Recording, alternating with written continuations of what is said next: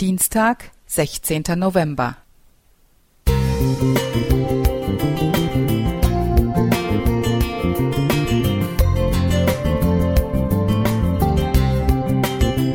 Ein kleiner Lichtblick für den Tag.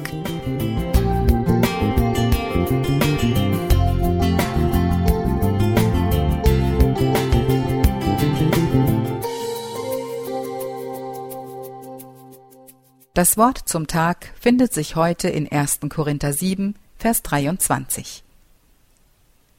Ihr seid teuer erkauft, werdet nicht der Menschen Knechte.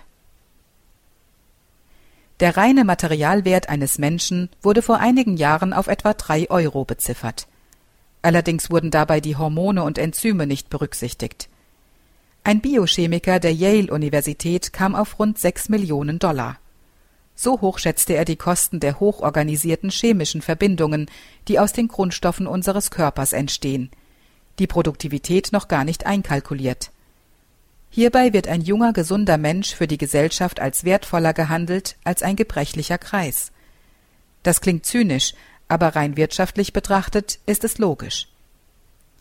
In unserer deutsch-deutschen Vergangenheit wurden 30 Jahre lang Menschen verkauft Politische Gefangene aus der DDR wurden gegen eine Zahlung von 40.000 bis 100.000 D-Mark aus der Haft entlassen und in die BRD überführt. Wobei ein berühmter Chirurg natürlich viel teurer war als eine Frau mit ihren Kindern, deren Ehemann in den Westen rübergemacht hatte. Anfangs finanzierte die evangelische Kirche diese Freikäufe. Als ihr das Geld ausging, übernahm die kommerzielle Koordinierung die Organisation des Menschenhandels Insgesamt wurden für diese Freikäufe 3,4 Milliarden D-Mark gezahlt.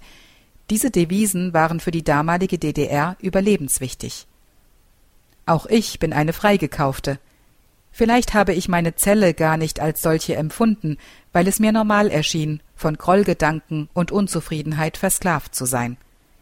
Ich hatte mich an das Gefühl gewöhnt, nichts wert und schuldig zu sein – meine Befreiung ereignete sich auch nicht durch eine knarzende Zellentür und einen Transit im Bus.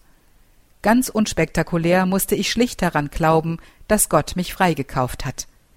Und ich darf darauf vertrauen, dass ich erlöst bin, wenn ich seine Gnade annehme und mit Jesus eng verbunden bleibe. Gott bezahlte unfassbar viel für uns. In seinen Augen ist jeder von uns wertvoll. Der pickelige Teenager, die gelähmte Omi im Heim, die gestresste Managerin und der überforderte Vater und Hausmann. Ob tüchtig und produktiv oder einfach nur da, so wie Veilchen und Fliegenpilze, Clownfische und Seepferdchen einfach nur existieren, weil der Schöpfer sie will. Wir sind alle kostbar und von Gott geliebt. Silvia Renz Musik